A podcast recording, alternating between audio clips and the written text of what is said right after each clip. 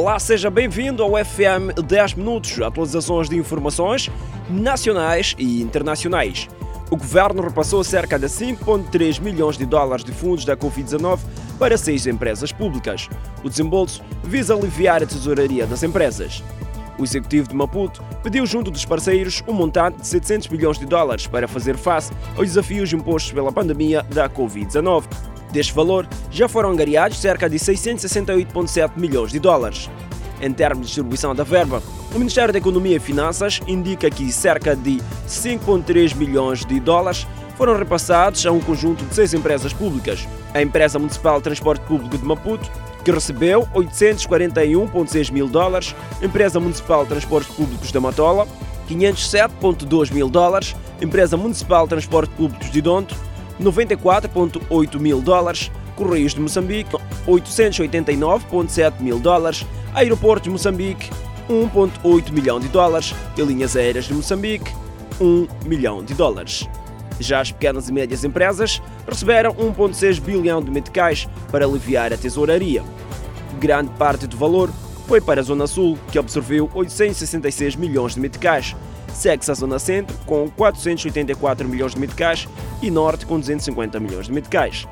Para apoio às famílias, o Ministério da Economia e Finanças refere que até 31 de janeiro de 2021, apenas fundos desembolsados pelo Banco Mundial, no valor de mais de 3 bilhões de meticais, tinham sido canalizados ao setor, dos quais 2,3 bilhões de meticais foram usados para suportar as despesas de pagamentos de subsídios de 3 meses para 500.092.169 agregados familiares inscritos nos programas de proteção social. As bancadas parlamentares da Frelimo e da Renamo afirmaram que o terrorismo em Cabo Delgado ameaça a soberania nacional e recomendam que o governo faça de tudo para proteger as populações afetadas pelos ataques.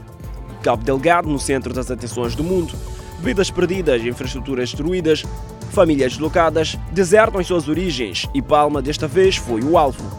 Uma verdadeira ameaça à soberania nacional, situação que mexe com o Estado. Esta é a posição das bancadas parlamentares da Frelimo e da Renamo na Assembleia da República.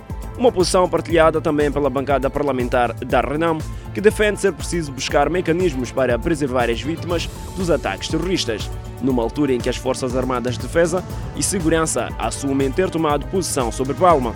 As vítimas de ataques terroristas vão chegando a Pemba evacuadas em navios. O posto fronteiriço de Ressano Garcia registra fraco movimento de pessoas que viajam de Moçambique para a África do Sul e vice-versa nesta semana de celebração da Páscoa. As saídas de viagens para a África do Sul superam o número de pessoas que vêm do país vizinho para passar alguns dias em Moçambique. Nesta semana, a celebração da Páscoa, com fraco movimento aqui no posto fronteiriço de Ressano Garcia. Este cenário deixou admirados muitos viajantes que estavam já habituados a enfrentar filas e muito tempo para seguir os procedimentos necessários e exigidos pelos serviços de migração para poderem seguir viagem.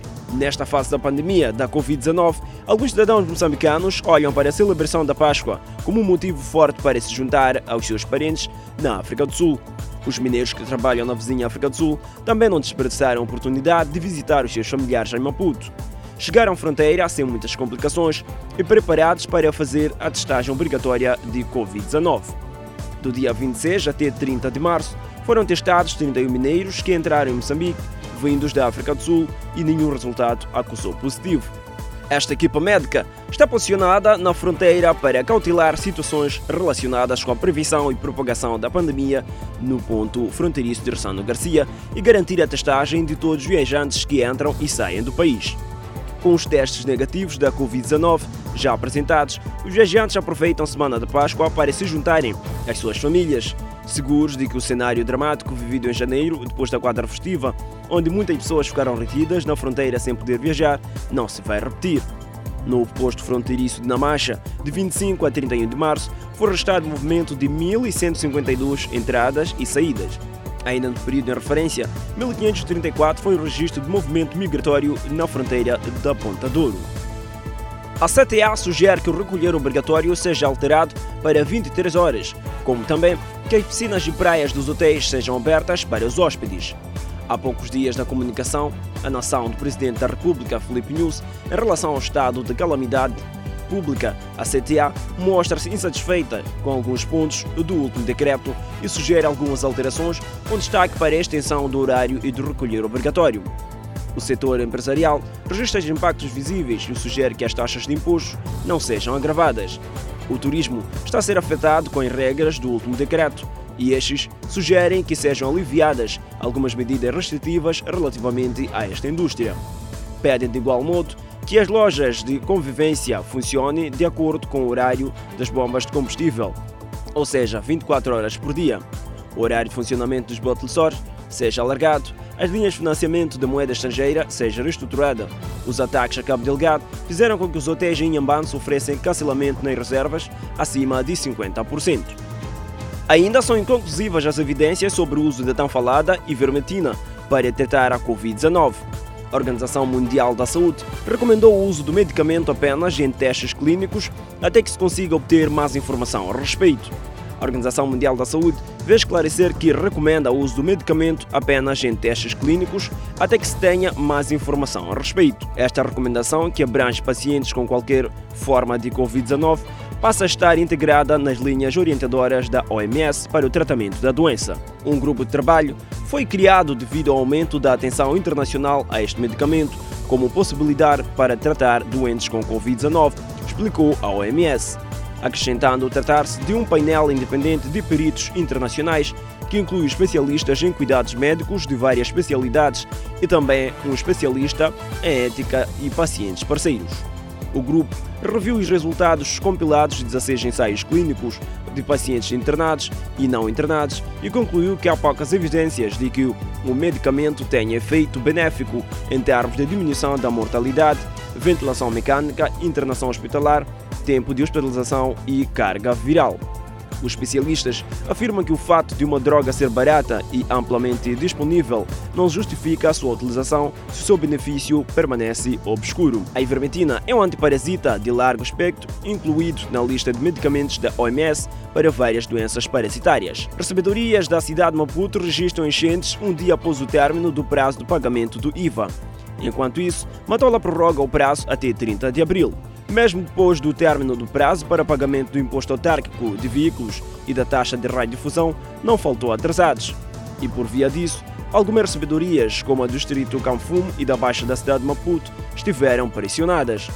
Alguns automobilistas tentavam a sorte os problemas sucessivos dos sistemas e outros por detrás das justificações do atraso. Aquino é munícipe da Matola, já tem os impostos pagos. A decisão da prorrogação anima alguns matolenses. O pagamento do IAF e da taxa de radiodifusão é cobrado anualmente de 2 de janeiro a 31 de março. Nigeriano surpreendido pela polícia com 2 kg de droga na cidade de Maputo. A polícia surpreendeu também uma adolescente acusada de tráfico de droga. Um crime que continua a arrastar muitas pessoas ao negócio de venda de droga. Este nigeriano, ao que tudo indica, escolheu Moçambique como destino para o tráfico. Afirma que recebeu uma encomenda de um amigo, mas não sabia que se tratava de droga. Alguém me disse que tinha algo para que eu guardasse. Perguntei se iria me pagar. Disse que sim, por isso guardei. Disse que voltava para pagar. Não vendo droga. Segundo a polícia, o indiciado era casado com uma mulher de nacionalidade moçambicana, indiciada também no tráfico e que morreu supostamente envenenada. Um facto chamou a atenção da polícia. Para além deste cidadão, uma adolescente foi também encontrada com droga a ser vendida no bairro da Polana Caniço e ela confessa.